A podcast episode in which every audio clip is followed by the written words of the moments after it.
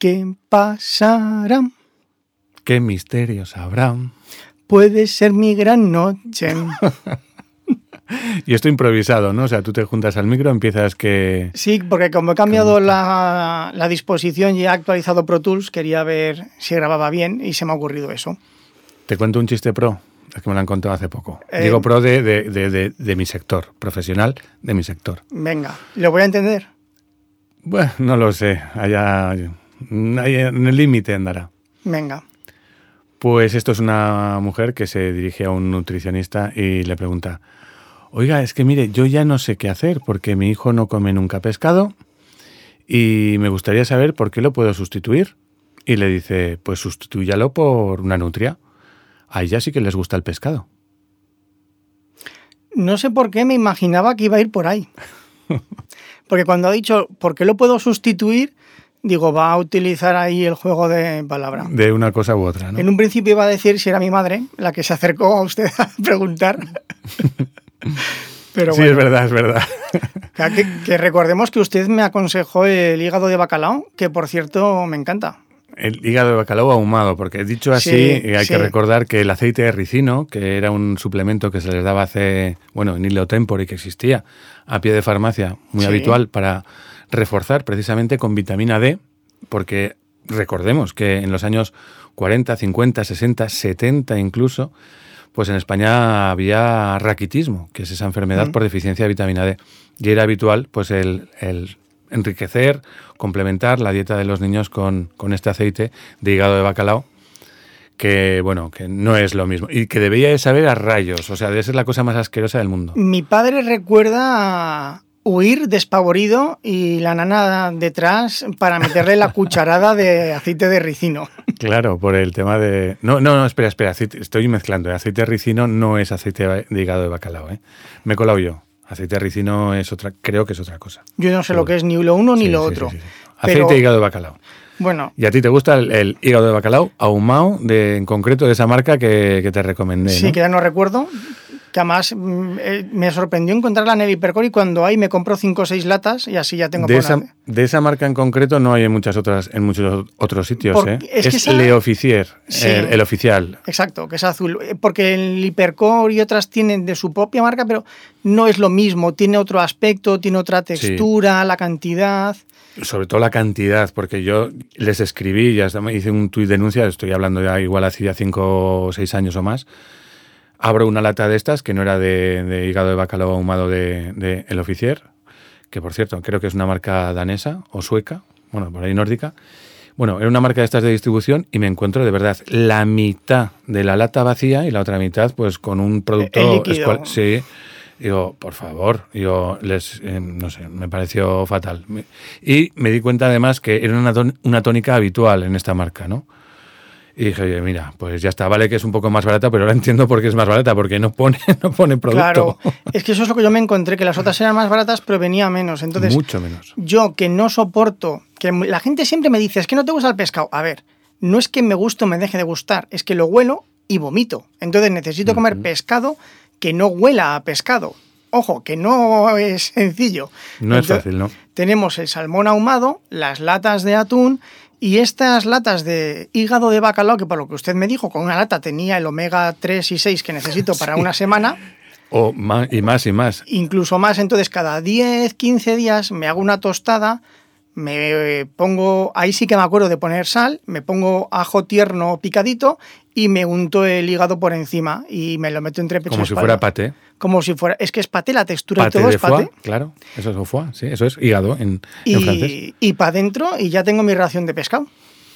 De omega 3, desde luego, de pescado, bueno, de hígado de bacalao ahumado, más bien tienes la ración. Para mí ya me vale. Oye, y la, el tema de las anchoas, unas buenas anchoas en salmuera no saben demasiado, ¿te huelen o saben demasiado a pescado? Saben demasiado a pescado, sin embargo, esto es curioso porque las aceitunas rellenas de anchoa me encantan, pero la anchoa así como tal, que no huele no huele. A ese pescado que tanto te desagrada. Exacto, pero el sabor es demasiado intenso y sobre todo es como si me echas un puñado de sal a la boca.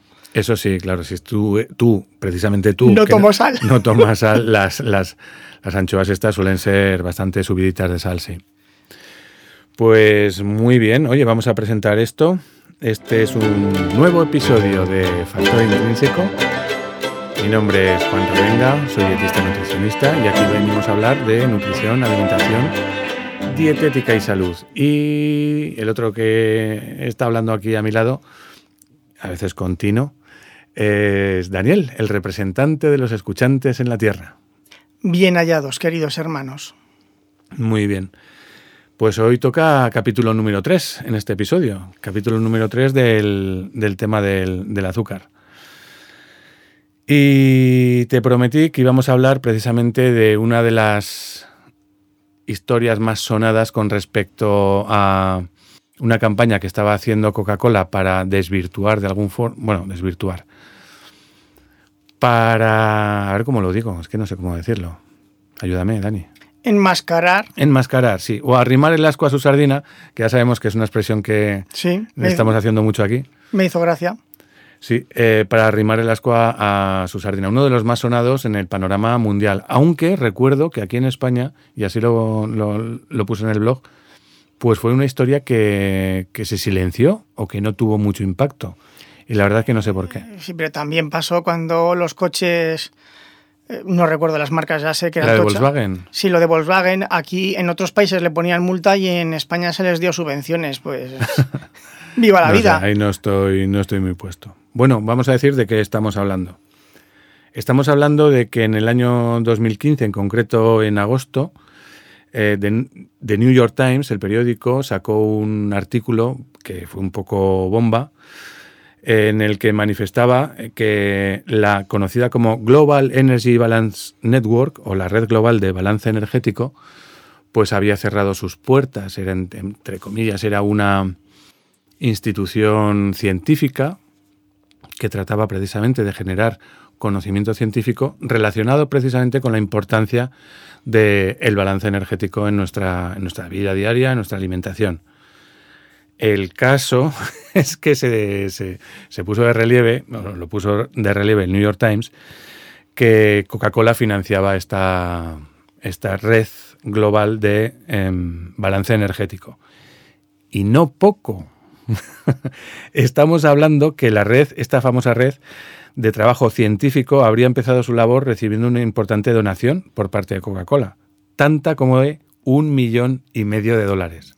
Pero eso no es nada. Hombre, lo que es nada es lo que hablamos el otro día de lo del proyecto 226, ¿te acuerdas? Sí. Que les pagaron a, estos dos científicos 5.000 jureles. Sí, 5.000, 6.000 jureles y que a día de hoy eran 50.000 sí, nada, euretes. Pecata, ¿no? minuta. Pero que estamos aquí hablando de solamente dirigido a la red, solo a la red, un millón y medio, pero había más a la Escuela de Medicina de la Universidad de Colorado, que eran, tenía personas que iban a trabajar allí. ¿Se pusieron colorados? De mucho además, eh, un millón de dólares. A la Universidad de Carolina del Sur, medio millón. Eh, Carolina del Sur debe ser menos que la de Colorado. y le dieron solamente medio millón de dólares. Y también se sabe, pero no la cuantía, que también recibió pasta la Academia Americana de Pediatría. Ojo. Ojo, cuidado. y lo que en el entorno de mi profesión, pues es un poco, o ha sido muchas veces, un poco, entiéndeme el sentido figurado de la expresión, la iglesia de los nutricionistas, que era que es la Academia de Nutrición y Dietética, es decir, esa entidad en la que emite pues, unos documentos de posicionamiento maravillosos y que todo el mundo recurre a ella. Pues bueno, estos también recibieron parte, o sea, pasta de parte de Coca-Cola. ¿Sabe cuál es el problema? O, bueno, lo que a mí... Ya sé cuál es el problema, pero a ver, ¿cuál? Sí, que, a nosotros no nos pagan un millón y medio. Sí, desde luego. no, esto se descubre es un escándalo. Se lía la de Dios es Cristo. Denuncias, tal. Pasa el tiempo, las aguas vuelven a su cauce y aquí no ha pasado nada. Claro. ¿Y gracias a qué? Al marketing, a, lo, a, inversión en marketing, en publicidad y en lavar la imagen. Eso es lo que, lo que hay. Fíjate cómo fue el asunto. no pasa nada para los consumidores, porque de esto ya lo estamos contando, pues eso, si esto fue en el 15, siete años más tarde, la gente no tiene ni idea, en España además no fue especialmente conocido en aquella época, pero para quien, para quien sí trajo consecuencias, por ejemplo, fue para la que regentaba, pues, el, la que era el líder científico de Coca-Cola en, en Estados bueno, a nivel mundial, una tal Rona Applebaum, que directamente la, la echaron. O sea, ya sabían, ya sabían que lo que estaba haciendo no era bonito que se supiera. Que se supiera. Claro, claro, que se claro. supiera. El hacerlo estaba bien, pero que se supiera no estaba bien. Bueno, y a todas estas informaciones, a toda esta información, a este caso se llegó por una filtración de unos correos electrónicos que publicó la Asociación de Prensa Norteamericana, a las que tuvo acceso el New York Times, y entonces pues los, los correos debían de ser de, de- de escándalo. Por cierto que también el expresidente del grupo que conformaba la red, es decir, había una, cabeza visible de la, de la famosa red global de balance energético, pues este también lo votaron. En pocos días desapareció toda, toda mm, mención en, en la, en la web de Son de- buenos. ¿eh? Son muy Son buenos. muy buenos, porque yo he estado buscando, intentando rastrear y ha resultado imposible. Pues no te creas que del todo, porque a día de hoy, si ponemos tal cual en, en Google en Global Energy Balance Network, como suena, lo primero que nos va a salir es una referencia a Wikipedia, en la que hace referencia precisamente un poco al origen y lo que sucedió posteriormente. Está bien. Pero también ya tenemos la. ya, ya están otra vez en, en- la palestra. Lo que no aparece Coca-Cola es por ningún lado. Claro. Pero ya la página web que en su día desapareció, ya está ahí. Pero con un poquito de tipes por aquí, un poquito de tipes por allí. Sí, supongo que sí. Y decía en aquel entonces, antes de cerrarse, en la web de, de esta red, aclaraba que se suspendían sus actividades a causa de limitaciones en los recursos. Vamos. Es que, antes tenían un millón y medio cada año O o, cuando procesase, sí, sí, o sí, se, me ha acabado papi, me da más propina, aquí tienes hijo. Normal, normal. Yo no llegaría a final de mes si no me dan un millón y medio. Hay que comentar también una cuestión, que fruto, bueno, a ver, no sé si fue fruto, pero desde luego sí coincidente, yo creo que sí está, habría una relación causa y efecto. Desde el año 2016, Coca-Cola Iberia, es decir, la, eh, co- la, la em- Made in Spain. Sí, Made in Spain y Portugal, porque atiende a las dos, aloja en su web una declaración de todos sus posibles conflictos de interés y el nombre de todas las instituciones, sociedades y universidades con las que colabora y la pasta que les deja. Esto lo- no lo dice don Juan, lo dice Daniel, que quieren que se sepa. Sí, claro, eh, no, es que es que si, si hacen este tipo de cosas, eh, no sé si esto es algo que nos tranquiliza o que nos da todavía más miedo. Claro, porque que nosotros queremos que sepáis son estas. A menos que alguien encuentre correos electrónicos que demuestren lo contrario. A mí me da, me da miedito, sí, la verdad. Esto, Bueno. por supuesto, supuestamente, presuntamente. ¿sabes? Sí, sí, sí, sí, no, no, no. bueno, ni suponemos. Eh, presuponemos. Sí. Vale, muy bien. Ojo, que meterse con Coca-Cola en los tribunales tiene que ser divertido, ¿eh? Es que la medicación me siento mal, señor juez, ¿sabe lo que decía? Sí, sí. Oye, lo prometido es deuda, porque hemos estado dos episodios hablando de- del tema de los azúcares y hay un tema, unas cuestiones que seguro que rondan en la cabeza a muchas personas, pero que, pero que no las hemos concretado aquí, que es definir algunos de los adjetivos que acompañan precisamente a la palabra azúcares. Pues que usted tenga que definir adjetivos me da terror, no, pavor. no, mencionarlos y te, son- te sonarán todos. Ya me imagino. Azúcares añadidos, ¿te suena? Te suenan azúcares libres y te suenan azúcares intrínsecos. Hombre, esos son los. Yo soy intrínseco, son mis azúcares. Es Son- mi, mi Pues mira, te voy, a decir, te voy a decir que los azúcares intrínsecos son los, más majos de todos. Hombre, por la duda ofende. Ciertamente, ciertamente es así. Vamos a, a negarlo. Bueno, Bueno, a ver, añadidos, me imagino que todo el mundo sabe cuáles son. Algo que no lo tiene. El pan no debería tener azúcar. Si tiene azúcar, es un azúcar añadido. Efectivamente, y una Coca-Cola tiene azúcar añadido, es azúcar que le ha puesto alguien ahí.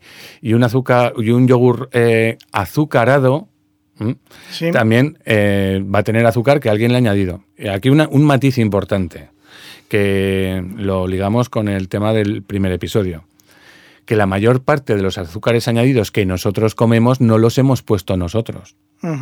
Es decir, si nosotros nos compramos un yogur natural y nada más, y le ponemos azúcar añadido, eso es evidentemente eh, azúcar añadido, sin lugar a dudas, lo hemos puesto nosotros.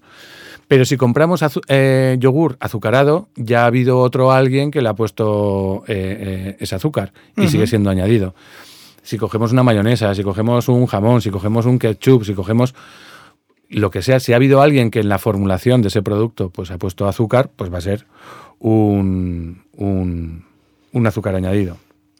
Hay, hay dos productos que nunca he entendido por qué han existido. Y son. Los yogures azucarados Pues, y, los sándwiches de nocilla. O sea, ¿cuánto cuesta añadir una cucharada o dos de azúcar a un yogur y untar un cacho pan con, con nocilla? O sea, me fascina y, y siguen existiendo, por lo tanto la gente lo Sí, comprará. pero también, pero es que ahora encontramos de todo. Yo también estoy me, me encuentro un poco fascinado. Le podemos encontrar alguna aplicación, pues alguien que se vaya de viaje de aquí a Barcelona, por decir algo, en coche o en tren o en lo que sea, y se quiere llevar un yogur, un yogur, sabiendo que se lo va a consumir en un periodo de tiempo prudencial desde que lo saca de la nevera, yo qué sé, dos, tres, cuatro horas, pues, pues no, pues como si lo quiero azucarado y no me voy a llevar el azúcar. Bueno, te podrías llevar unos sobres también. Sí, o un plátano. Sí, desde luego, bastante mejor. O el yogur a secas y también. No, que yo lo entiendo. Y, y yo estaba, cuando iba con mi hija al parque, muchas madres llevaban los sándwiches de nocilla ya preparados. Y yo, que son cruces que me hago yo, ¿eh? no quería llegar más lejos de ahí, pero ya está. No, no, no, no, pero voy a incidir. O sea, sí, ya que has, ya que has prendido la mecha, vamos a seguir. Venga, ¿Y qué me cuentas del bocadillo de chorizo termosellado? Es decir, de esos que se venden ya, que te vendrán a lo mejor de cualquier fábrica de no sé dónde, un bocata de chorizo, de lo que sea, tú has hablado del de, Sí. del de nocilla. Y tío, si estás en un supermercado, porque esto está en el supermercado, compra pan, Ah, compra, se, compra se pan. venden en supermercado eso. Sí, sí, sí, sí, sí. sí, yo es que sí, los veo siempre en las máquinas de vending. No, también están y ahí, mira, pues podría entenderlo en un momento dado, pero en un supermercado, o sea, no, es que en no un lo supermercado puedo, no lo entiendo. no lo puedo entender. O las hamburguesas, o sea. ¿Y la fruta precortada en un supermercado? Bueno, bueno, bueno, bueno, bueno. que me bueno. volví- me- porque yo solo he visto en máquinas de vending, pero encontrármelo en un lineal del supermercado, me hago cruces. Que alguien lo compre. O sea, si está ahí, la gente lo compra. Sí, Eso está, eso es, Sí. es así, pero me sigo haciendo cruces. Pero bueno, vale. Vamos a con los azúcares libres. yo voy donde usted me lleve. Venga. Y estos son, estos son los más peligrosos, ¿eh? Es que a mí liberarme, ojo, ¿eh? Voy, a dar la definición que da la OMS en un documento. Bueno, realmente da la definición porque la primera, la primera entidad que, que puso encima de la mesa la expresión azúcares libres o azúcar libre fue la OMS en el año 2003 y los define de la siguiente forma. Son los azúcares añadidos a alimentos y bebidas por el fabricante. De entrada, mira. Por el fabricante, ya separa entre fabricante y consumidor. No, espérate, espérate que no he acabado. Venga. No. Son los azúcares añadidos a alimentos y bebidas por el fabricante, el cocinero o el consumidor. Vale. Es decir, los parte de los azúcares libres lo conforman los azúcares añadidos, que, hemos, Ujú. que hemos hablado antes. Y además de los azúcares naturalmente presentes en la miel, los jarabes y los zumos de fruta. ¿Mm? Anda, eso no lo sabía. Claro, Ni, claro. me, ni me lo imaginaba. Claro. Vamos a ver, es muy fácil de entender qué son los azúcares libres que acabamos de definir. Hombre, a mí me ha roto, ¿eh? Con esto de la miel Mm. me ha roto. Claro, es que ¿qué es la miel? La miel Baba es... de abeja. No, bueno, realmente más que baba, probablemente que no tienen baba, lo que sí que es con- es el, el néctar de las flores recolectado por las abejas, consumido por estas y guardado en el... Y en vomitado. su- eso es, en su sistema digestivo y devuelto otra vez al, a- fuera. Eso es, eso es la miel. Y, pero desde el punto de vista bromatológico, ¿qué es? Es azúcar mucho con agua poca. Es decir, realmente es una especie de jarabe. Y para que sepamos cuánto es mucho azúcar, la miel tiene entre un 82-85% de azúcares. Y el resto, agua. Y entonces esos, esos azúcares están especialmente disponibles y por lo tanto se habla, se habla de que son... eh, Claro, están disponibles porque alguien ya los ha digerido y los ha procesado. y lo los que- ha concentrado, efectivamente. Vale, vale, vale. Claro, si tú vas chupando flores para llevarte el néctar, no es lo mismo, ¿no? ¿Perdona? Eh, que estaba mirando a otra parte. ¿Qué? ¿Qué? Tú vas por el campo chupando flores, ¿no? Para No, llevarte el polen no es... No, me suena esto a cuando nuestro profesor de judo nos llamaba comer flores. Sí, pues, pues de ahí vendrá. Bien, vale. Sí, pero no es lo mismo. Hay que comer muchas flores para, para llegar a consumir o a ingerir los azúcares per- eh, presentes en, en la miel.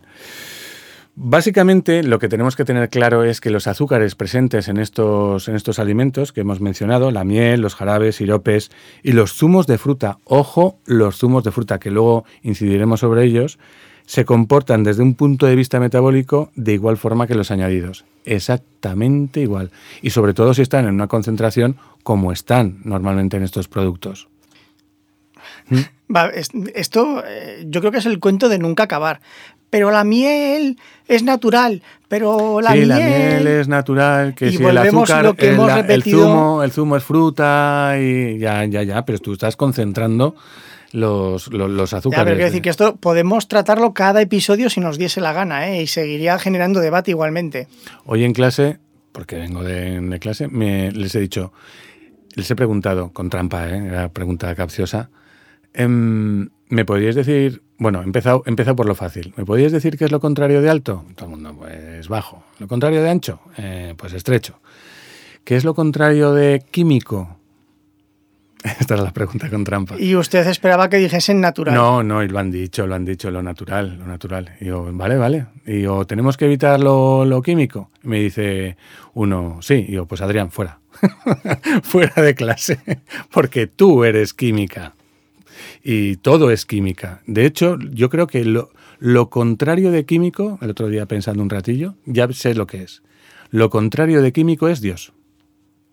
Me he quedado tan ancho. Es decir, es algo que sea inmaterial, una, una, fuerza, un espíritu, un algo así. Pero en el momento que estemos delante de una manzana, que estemos delante de Daniel Sanz o de esta silla o de lo que sea, pues eh, todo, todo, todo es química. ¿Vale? O químico. ¿Lo ha dicho en el podcast o me lo dijo a mí? ¿El qué? La cita de Grande Cobian. Em, yo creo que te lo dije a ti y no me acuerdo de ella, la del cloro, ¿verdad? Sí. Hmm. Espera. ¿No hay algo tan natural como la bacteria de...? sí, sí, no, no, no lo líes, lo, voy a buscar, lo voy a buscar, que tengo aquí esto. Grande Cobian, mientras don Juan lo busca, es un centro de salud que se halla sito en Zaragoza que la gente conoce como Grande Cobian y que me juego el testículo izquierdo de Don Juan a que el 90% de los zaragozanos no sabe quién era Grande Cobian. Pues a estas alturas del cuento, en 2022, yo creo que, que no, que no lo sabrá. O sea, coincido contigo. Vale, a ver, creo que estaba aquí, si se carga. Mm, dice, dijo Grande Cobian, pues para ilustrar un poco, no, no lo hizo para ilustrar. Pero a nosotros nos viene al pelo. sí, desde luego. Em, pero que viene muy bien para ilustrar todo esto, que dijo, nada más natural, ecológico y biológico que la bacteria del cólera. Y nada más artificial, sintético y químico que el cloro. Pero gracias al agua clorada no morimos de cólera. ¿Mm? Chapo. Chapo por el señor Grande Cobian. Que por cierto, dime, dime. Y nadie, y nadie se acuerda de él. No, pues fue uno de los grandísimos precursores de la nutrición en España, del tratamiento de la nutrición en España. Pero en Zaragoza, bueno, claro, Miguel Servet, todo el mundo lo recuerda, pero Grande Cobian. Ya, pero es que Grande Cobian no era de aquí, ¿eh? Grande Cobian era asturiano, si mal no recuerdo. Era asturiano, lo que pasa es que gran parte de su desempeño profesional o carrera la, la, hizo aquí en Zaragoza. Y de ahí que haya una cierta tradición aquí por Grande Cobian. Que te iba a decir que lo, que lo iba a traer no lo iba a traer, pero ahora que lo has mencionado, mm, lo haré. Cuando empecemos la serie, que habrá una serie bien bonita sobre la dieta mediterránea, aquí el bueno de Grande Cobian tiene mucho que decir sobre la dieta mediterránea. Fue uno de los que lideraron de alguna forma los estudios, las investigaciones que llevaron al tema de la dieta mediterránea en España. Vale. Y había otra cosa, una frase famosa de otra frase, bueno, una realmente famosa, porque esta no la conoce ni Dios, la de no. Yo, gracias, de vez en cuando me enseña cosas útiles, como esa frase que me encanta. Qué majete, como siempre. bueno, pues eh, una que sí que te sonará mucho y que está en boca de todos es la de hay, hay que comer de todo un poco y un mucho de nada. Sí, mítica, pues frase, de abuela. Esta es suya, claro, y es que la, la, hizo hace muchísimo tiempo, ¿no? Incluso la dejó reflejada en un libro sobre nutrición y alimentación que se publicó en los años 80, 81, 82, una cosa así. Y te tengo que decir, yo le doy toda la razón. Es decir, cuando no, tenías, no teníamos mierdecillas que comer, el comer un mucho de todo lo que había, de toda la oferta que había, y un poco de nada, eh, bueno, pues Al revés será, ¿no? Eh, un, poco, un poco de todo y un mucho de nada, efectivamente. Un poco de todo y un mucho de nada, pues tenía su sentido. Pero es que, y ahora voy a citar una mm, reflexión que se hace en el libro blanco de la nutrición en España cuando nos decían, dicen en ese libro blanco, que nuestras abuelas confeccionaban los menús con apenas un, catálogo de un centenar de productos. Y, con suerte. Y con suerte. Y que nosotros tenemos a nuestra disposición 40.000 o más de 40.000. Y no sabemos qué hacer con ellos. Claro, y los 39.900 que hay de diferencia entre los de nuestras abuelas y los de ahora, pues básicamente, salvo la chía, el cale y cuatro tontadas más, eh, son alimentos ultraprocesados. Estamos hablando pues eso, de la nocilla, estamos hablando de la pizza de aquí o de allá. Voy a decir tarradillas, pero como ya he dicho nocilla, pues digo pizza tarradillas o la que fuera, ¿no? La del mercado no me da igual. Em, pues eso. Pero entonces sí que tenía sentido el hablar de un poco de todo y un mucho de nada. Pero hoy no. Es todo lo contrario. Es perjudicial ese consejo. Yo no es por nada, pero creo que vamos a hablar del azúcar en el día de hoy. venga, volvemos. Tienes toda la razón. Nos quedan lo de los eh, azúcares intrínsecos, que como te digo, amigo Daniel, son los más majos de todos, ¿vale? Y se definen como aquellos azúcares que se encuentran dentro de la matriz alimentaria intacta del alimento. Estoy en la Matrix. Hmm. Es muy fácil localizarlos. Son los que están en la fruta, son los azúcares que están en las verduras, en las hortalizas y los azúcares naturalmente presentes en la leche. ¿Mm? Soy la leche. Sí, así es. De hecho, la Organización Mundial de la Salud, cuando hace su llamamiento a, preventivo con respecto a que comamos menos azúcares libres, libres, porque recordemos que los libres ya abarcan los, añadidos, dice que en este cómputo para contabilizar los azúcares que ingerimos, eh, no se deberán de tener en cuenta en los presentes en las frutas, las verduras, las hortalizas o la leche, porque el consumo de estos alimentos o del azúcar presente en estos alimentos no se ha vinculado o no se ha relacionado con problemas de salud alguno, a diferencia de los otros. Como estoy en la Matrix, me está llegando una pregunta del futuro de varios oyentes, pero ¿y el azúcar de... y añada usted lo que quiera? Sigue siendo libre porque es natural, aunque no sea miel. Panela, mm. integral. No, es, no, es que eso es azúcar. Cuando tú tienes eh, azúcar integral, cuando tú tienes panela, azúcar. de caña. ¿Qué, ¿Qué es azúcar? tú puedes hacer azúcar de manzana si quieres yo creo que. Pero esto se lo han dicho. Vale, la miel no, pero ¿y, el sirope de arce? Y... Lo mismo, es un concentrado. El sirope, es que el sirope es eso, sirope. Y por definición, sirope, no he ido al diccionario, pero tiene que, coincidir en ser una especie de jarabe eh, pues a base de una cierta cantidad de agua y azúcares. En resumen, todo aquello que se utilice para sustituir al azúcar es azúcar. Son azucarantes. Es decir, no sustituyes nada, salvo lo que utilices en lugar del azúcar que sean edulcorantes. Todos los demás nombres, todos los demás nombres. Aunque sean naturales. Aunque sean naturales, bueno, que naturales, ojo, cuidado, porque la miel. Bueno. Es natural, el vómito es natural. no, pero para la miel tienes que eh, tener tus, sí, pero han hecho, tus panales. Lo han, hecho seres, seres, vivos, seres de luz. que solamente queremos su miel y que no nos piquen. Sí, sí, sí, sobre todo que no nos piquen. a mí lo de la miel me da igual. A mí es que particularmente, mira, si a alguien le gusta la miel, adelante, que lo consuma. Pero que sepa que está consumiendo mm, prácticamente la misma cantidad de azúcar que la que se pondría si estuviese usando, usando azúcar. Volvemos por donde íbamos, que ya no me acuerdo. No, pues esta era la... Yo ah. creo que esto era todo, casi todo. Vale. Te quería comentar el tema de las injusticias. Hay algunas injusticias flagrantes con esto del, azúcar. Y una de ellas es que nuestra legislación permite usar y usar con luces de neón, además, la expresión, y además te sonará perfectamente, la de sin azúcares añadidos. Sí, correctamente mm. correcto. Vale, entonces, y con ella cualquier marca puede hacer un reclamo y además bastante potente hacia los consumidores que estén sensibilizados con esta cuestión. Pero lo que me llama particularmente la atención es que la legislación no debería de permitir la alegación de sin azúcares añadidos. Lo que debería de obligar, no que permitir, debería de obligar a, a que cuando obtenga azúcares añadidos, añadidos ponga con azúcares añadidos. Eso es lo que... Que señale la falta, no la exención de ella. Efectivamente, porque a lo mejor el, el problema está en otro lado. Ya. Yo le quito los azúcares o no le pongo más azúcares de los que a lo mejor probablemente tenga el producto. Espera, que esto casi casi que te voy a comentar ahora es un, es un torrendo light. Porque yo he llegado a ver miel sin azúcares añadidos. Que está bien, ¿eh? Hay que tenerlos cuadrados para, para, para hacer eso, desde luego. Ojo. Luego le pondré una tostada con miel y dos cucharadas de azúcar encima, a ver qué le parece. Sí, pues no des... a No ver, descartemos que lo hagan. Escucha, en mi tiempo yo recuerdo que algunos de los bocatas que se me preparaba... ¿De pan con preparaba vino y azúcar? No, eso era aquí, eso las famosas sopetas.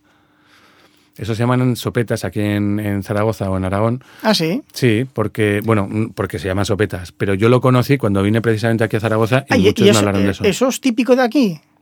Sí, sí, sí. El pan con vino y azúcar. Eso es. Anda. Que yo sepa, sí. Vale, yo vale. no lo había ido nunca, al menos en, en Pamplona. Lo que sí que alguna vez yo me he ido al colegio con bocadillo de azúcar y miel. Perdón, perdón, repito. Eh, rehago. Con bocadillo de mantequilla con azúcar. Sí, eso Es es, decir, eso es muy típico, sí. Coger un, coger un cacho pan, coger un mendrugo, abrirlo por la mitad, Sí. ponerle bien de mantequilla y O en- margarina, seguramente. No, en mi casa no usábamos. Por mucha moda que hubiera, la margarina no pone el pie en mi casa, vamos, ni... Es que antes la margarina estaba de moda porque era más saludable. Y volvemos, y esto lo podríamos enlazar con el tema del aceite de girasol y el aceite de oliva en aquellos años, en aquellos mismos años. ¿Sabe, sabe qué me gusta? Ya que la ha dicho acabo, es que si no se me olvidará. ¿Qué me, qué me encantaba a mí? Venga. El típico bo- bocadillo que usted ha dicho de mantequilla con azúcar. Yo en lugar de azúcar le ponía colacao. Mantequilla Y a- colacao. Y colacao. Pues mira, sí, tiene que tener su, su puntito. Y, y un yogur natural con una cucharada de colacao, eso está espectacular. Pues no digo que no. No digo que no.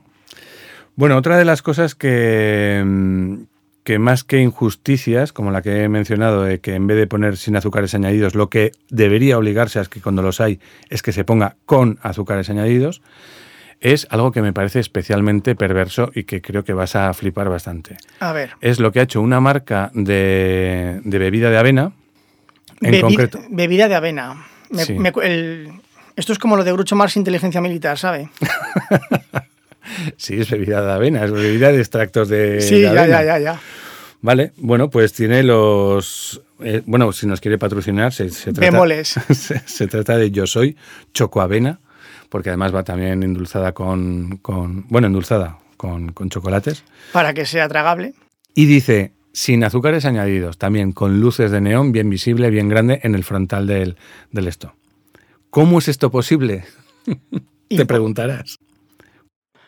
Yo, yo diría que es imposible. O sea, o han comprado el chocolate que ya viene azucarado y se basan en que el azúcar ya venía en el chocolate y ellos no lo han puesto, pero es que si no, no lo entiendo. En ese caso no podrían poner eh, sin azúcares añadidos. Y entonces- Sí, lo llevase. ¿Qué es lo que hacen? Mira, la mayor parte de todas las bebidas de extractos de, de avena llevan lo que cabe esperarse. Pues bueno, pues un, agua, un extracto de, de avena y una cierta cantidad importante de azúcar y de edulcorantes o algún saborizante como el tema del cacao. Sí, Pues para que eso no sepa, la gente no confunda eso con el agua de fregar. Porque sí, si no, sí, sí, sí. básicamente. Esta marca hace exactamente lo mismo, pero pone mucha más avena que los demás. Y dices, bien, y hasta ahí, ¿qué pasa? Una papilla. No, no. Y entonces lo que hace, no añade azúcar, aplica un tratamiento enzimático sobre el producto con Para- la finalidad de romper esas cadenas de almidón propias de la avena y transformar ese almidón en azúcares. Es decir, ponerlo no lo pone. Pero recordemos, no sé si sabes tú- Lo trata para que salga. Efectivamente. Al final extracta azúcares de la avena que está poniendo. ¿Cómo lo hace con un tratamiento enzimático el almidón? Bueno, prácticamente, bueno, seguro, utilizará amilasas y lo que hace es el almidón que es glucosa, más glucosa, más Ostras, glucosa, más glucosa, más glucosa, más glucosa, así hasta el infinito. Vamos a llevarlo al extremo y a llevarlo al ridículo.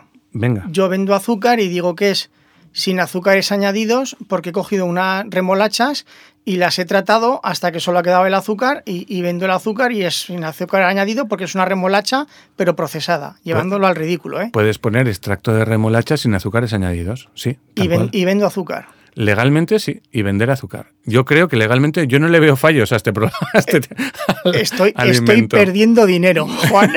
estoy Sí, sí. perdiendo dinero. Sí, sí, pues ya te digo que. O es sea que esto llevado al ridículo es tan ridículo que deja de ser ridículo y es legal. Claro, fíjate, em, tenemos un- una marca como Campofrío que, si mal no recuerdo, tiene una línea de productos que se llama Sanísimo, ¿no?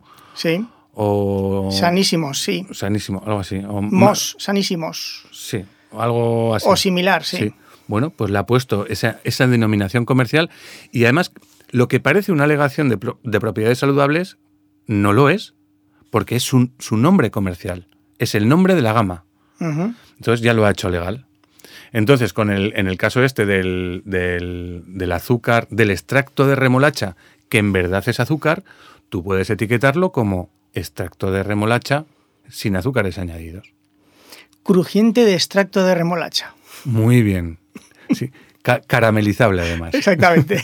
Carameliza que no veas. Ostras, qué pena.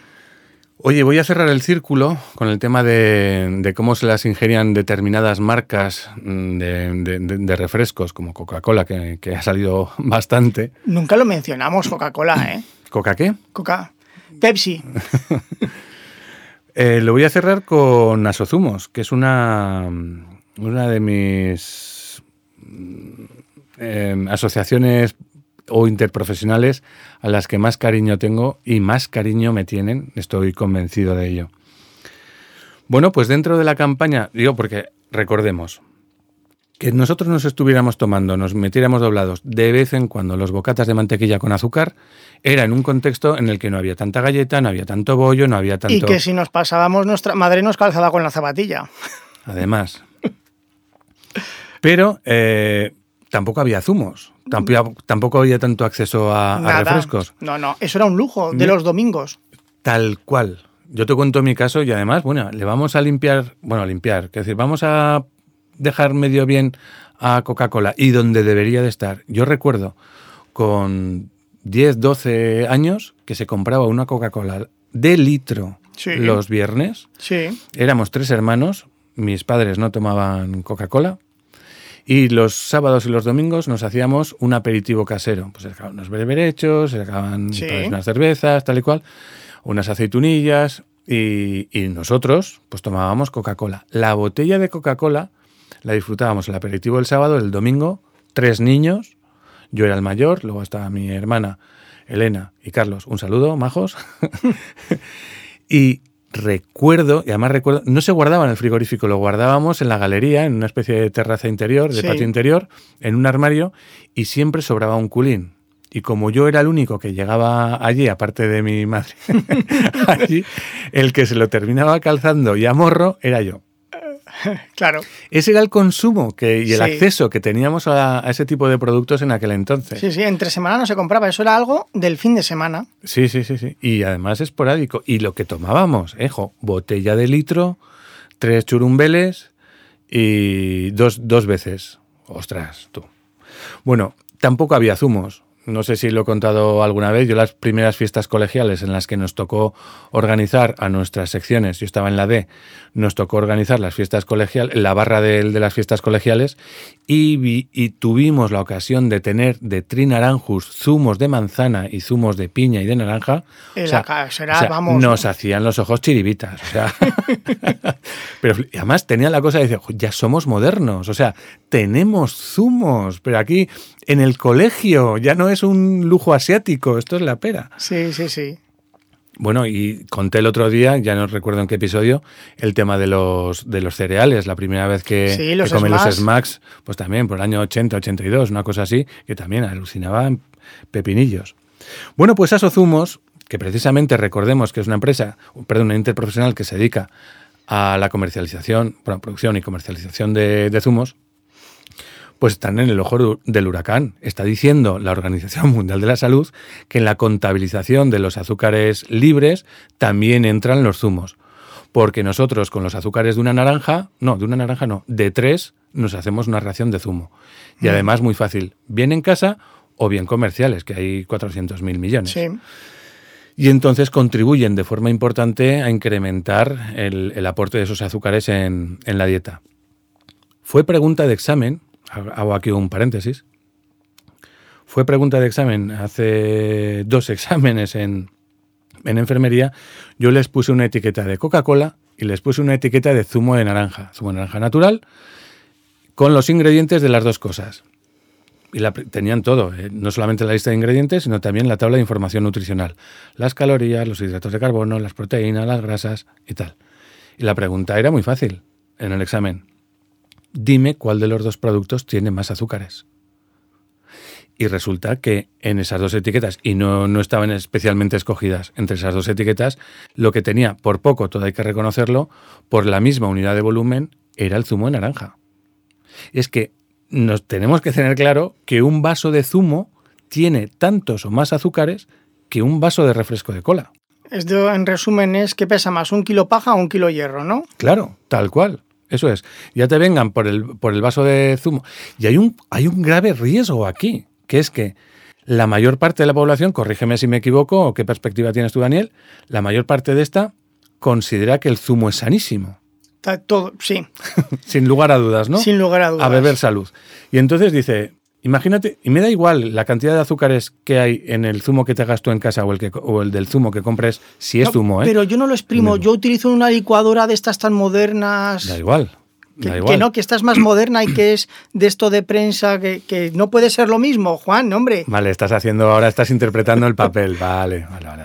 Pues sí, efectivamente, es exactamente lo mismo. O sea, los azúcares que están dentro de la naranja se vehiculizan a través del agua de la naranja y acaban en el vaso.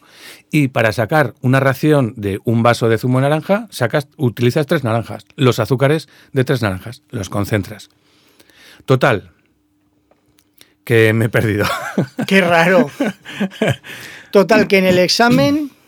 Bueno, pues eso, que en el examen la respuesta buena era que era exactamente exactamente igual. No, no exactamente igual, no. Primo hermano. Muy parecido y si de algo hay más... Es en el de naranja. Porque los números estaban ahí, eran el de naranja, efectivamente. Bueno, pues el caso es que Asozumos, esta interprofesional, en una de sus campañas publicitarias, eh, usa, bueno, y sigue usando, el argumento de que una de las cinco raciones diarias que se recomiendan comer de frutas y verduras que pueden ser zumos. Puede, puede proceder del zumo de fruta. Y dice del zumo de fruta envasado. Pero, a, más a más. Pero luego aclaran, que es que da igual que sea envasado o que, que no, da exactamente igual. A ver, lo que tiene el envasado es que es exactamente el mismo zumo, pero pasteurizado. Es decir, le han dado un tratamiento térmico para que eso no, para que ahí no salgan flores. Sí, claro. para que no, para que aguante, ¿no? Ahí dentro. Entonces, em, pero aclaran, cuando les pides explicaciones y en su propia página web, en las asumo, te dicen que una sí, pero no más. Digo, vamos a ver. Eh, explícamelo. Si x es igual a y, donde yo, donde, yo sé, 2x es igual a 2y, ¿no? Y 3x igual a 3y. ¿Por qué una y no más?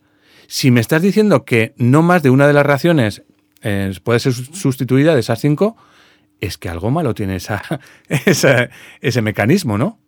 Claro, es decir, ¿por qué yo me puedo tomar un vaso de zumo de naranja y, cuatro naranjas y es malo que me beba cinco zumos de naranjas.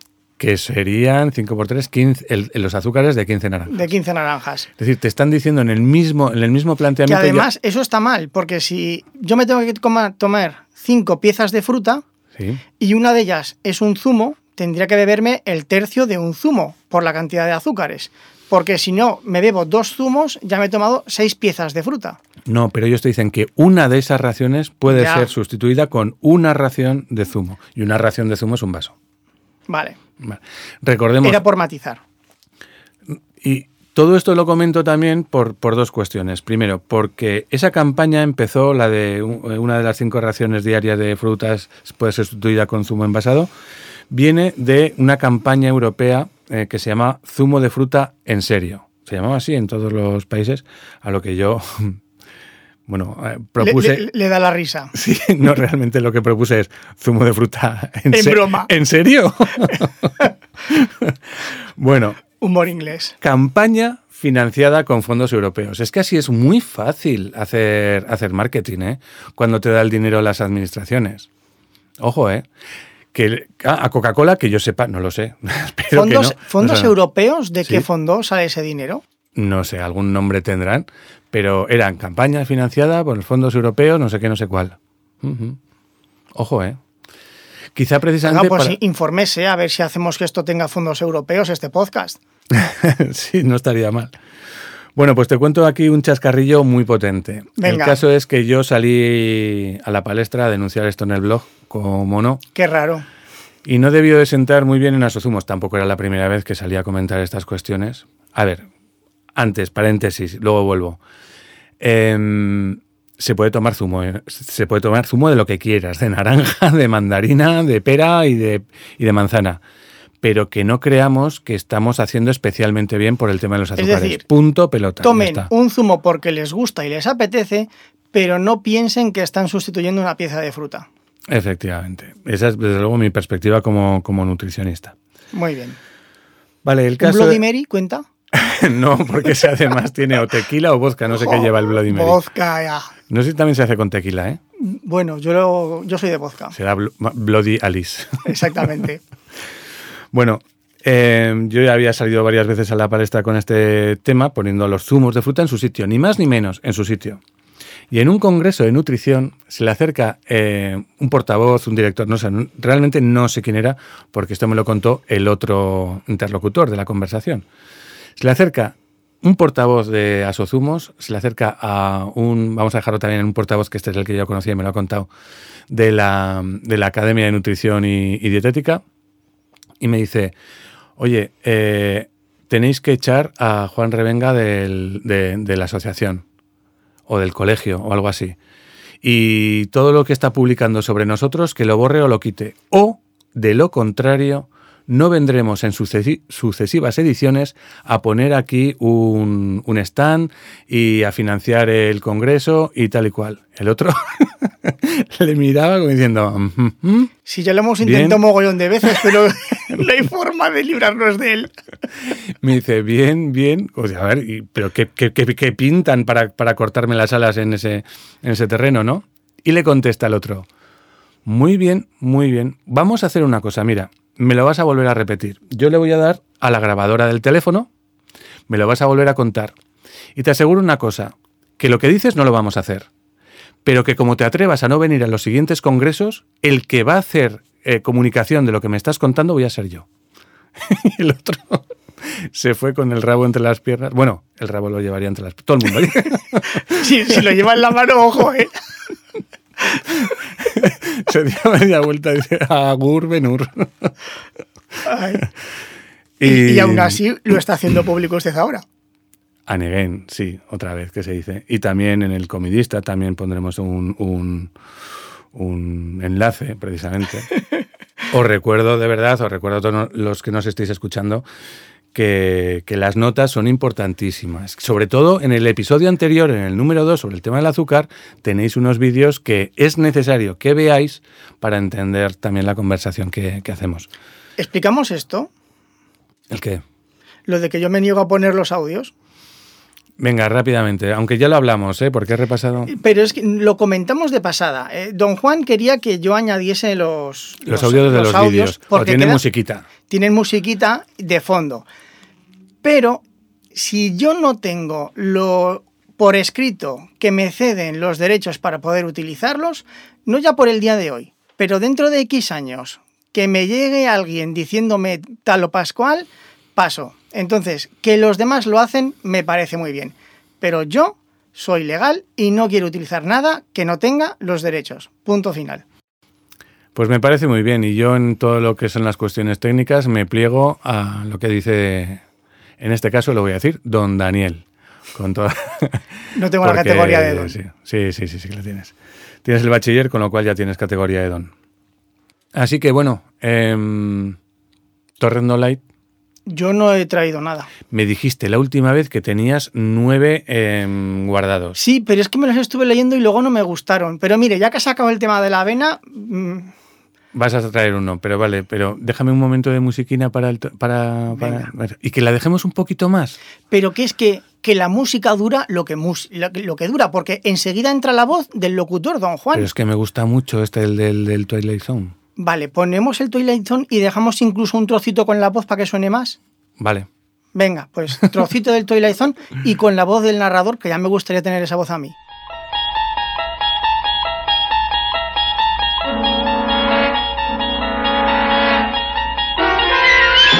Estamos viajando hacia una dimensión distinta a la del mundo de la visión y del sonido. El reino maravilloso de la imaginación. La dimensión desconocida.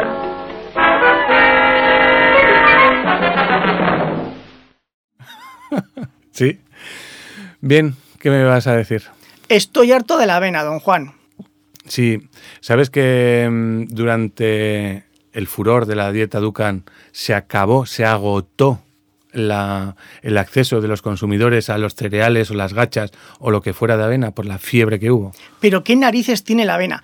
Muffins eh, saludables con avena, pan saludable con avena, lentejas saludables con avena, leche saludable de avena. Pero- no, es que ya no es leche, eso ya es bebida de extractos. Bueno. leche es leche. no, eso es agua sucia. O sea, También. Pero Vale. ¿por, qué, ¿por qué narices? Cianuro saludable con avena. Si le pones avena, ya sabes. Pero, pero ¿qué y sin azúcar, si pones cianuro con avena y sin azúcar, Pero, pero, pero, ¿qué pasa con la avena? ¿Por qué todo lo que le metas avena pasa a ser te saludable? lo cuento.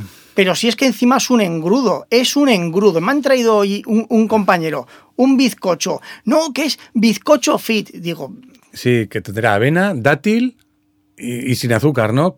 y- Por cierto, la- es lo mismo que la fiebre del dátil, que le pones ahora todo dátil a todos los muffins, a todas las magdalenas, a toda la bollería, galletas. Les pones dátil y dices, ya no le pongo azúcar. Digo, que ya le has puesto azúcar, que se la estás poniendo con el dátil. Que lo que somormujo. Sí. Bueno, ¿te cuento por qué tanta fiebre Sí, con el...? sí, por favor. Pues el caso son las proteínas, que es un cereal que tiene hasta un 13% de... Ya sabes que el mundo de las proteínas aquí, bueno, tú dices proteína y a todo el mundo se le caen los pantalones. Eh, Proteína. Siguen, y, o sea, que como decía mi, mi padre, o dice mi padre, se le hace el culico agua de limón cuando pero también la- la leche también tiene proteína. Ya, pero menos. Bueno, a ver, menos, menos, es que aquí hay una cosa muy divertida que tendríamos que introducir. La cantidad por 100 gramos o 100 mililitros y la cantidad por ración estándar. De leche, la leche tiene 4 gramos por, por 100 mililitros y la avena tiene 13 gramos de proteína por 100 eh, de, de avena. Es decir, en, en términos objetivos hay más. Lo que pasa, eso sí, de leche te tomas 250 mililitros y de avena te tomas 30 gramos. Igual es que eso la gente no lo entiende. ¿Y cuánta proteína tiene mi querido Torrezno? Pues bastante. Quitándole, quitándole el agua que, que tenga y quitándole la grasa, que también tendrá bastante, la cantidad de proteína por 100 gramos de torrezno, aventuro, y no lo pienso ni mirar, em, que estará en torno a los 20 gramos. Pues un torre. Vamos, lo voy a dar un día de borrachera Pero también te llevas, te va a costar. Eh, y como en las películas americanas y le tatuaré un torrendo, nos tatuaremos un torrendo en el brazo cada uno. oye, oye, pues mira, eso ya me gusta y no me hace falta que me emborraches. ¿eh? Vale, pues, pues, pues ya está. Es que estoy hasta las narices de, de todo el mundo me trae algo o saludable o fit y es lo que sea con avena. Está el- de moda porque tiene proteína. Pero es que lleva muchos años de moda, que las modas pasan y está, ¿no? Y eso es para hacer una casa. O sea, eso es empaste. Y no está, no está bueno. Lo siento mucho. No, no, no. no Me quedaba a no, gusto, no, ¿eh? No lo está. Necesitaba ¿Sabes- decirlo. ¿Sabes por qué no pasa de moda? Porque la avena sigue teniendo las proteínas. Y lo que verdaderamente no ha pasado de moda es la proteína. Que va a estar desde que desde los años prácticamente 70 cuando empezó toda la fiebre, bueno, 60, 70 cuando empezó toda la fiebre por el bodybuilding y el culturismo y todas esas cosas, pues que pusieron las proteínas en, por las nubes. Entonces, como este es el cereal que más proteínas tiene, pues adelante. Pues a ver, un vasito de leche y una tostada con una lata de atún. Mm, qué rico. Y ya. Oye, Hay una ensaladita de tomates cherry y con cebolla, aceite de oliva virgen extra picual, un poquito de sal. Y queso fresco. Y si le metes queso fresco, aumentas Ah, vale. la proteína. Dices por la, por la proteína. Por la proteína. Yo Pues estoy hablando de proteína. Vale, pues en mi casa, en mi caso, unas verduritas salteadas y un huevo al plato, junto con esa. Mira, lo que queda muy chulo es hacer unas, un salteado de verduras. ¿Qué? No puedo decirlo. Cosas mías. mías, no. Bueno, luego me lo cuento. Ya, es- ya tiene que ser gordo para que no lo, para que no lo puedas decir, pero bueno. vale, vale. Eh, una una- el, el hígado de bacalao que usted me recomendó también tiene que tener bien de proteína. Bastante también. O sea, la proteína, no hay más que buscarla. Bueno, ya lo hablaremos. Bueno, voy a terminar con la receta. Y es saltear cualquier verdura, pues de brócoli, calabacín, berenjena, pimiento. ¿Qué pasa? Yo no lo pillo, no lo sigo, ¿eh? No sé dónde, dónde está Daniel ahora. Bueno, ahora ya saldremos de dudas. Y cuando ya está eso pochadito, pues un huevo encima. Pero- no sé si te refieres por la tontería de huevo de gallina, me refiero, ¿no? Que así ya está. Es igual. Cada que se coge, ya está. Y ya está. Entonces, eh, yo creo que las proteínas van a tener que ser, van a ser un tema fundamental, bien de uno Sí. o de dos episodios. Pero de- adelanto, o adelanto, sea- adelanto un tema, adelanto un dato, mejor dicho. Estamos hasta las trancas de proteína. Ya, ya. Sin necesidad de preocuparnos por ingerir más proteínas de las que en un momento dado consumamos, ya sin eso, ya estamos consumiendo más de las... Ya, ya alcanzamos de sobra las recomendaciones sobre el consumo de proteína. Además, usted, cuando fui a su consulta, me dio un dato esclarecedor que lo diremos en próximos episodios. Pero Ah. si del azúcar me ha sacado tres, de la proteína saldrán seis, vamos, Seguro. me juego el pescuezo. Pues despedimos ya. Un placer, Daniel. Un placer, ya saben, por favor visiten las notas que don Juan se las curra mucho y tendrán, tendrán por ahí su Twitter, el mío, el Instagram y, y hasta luego.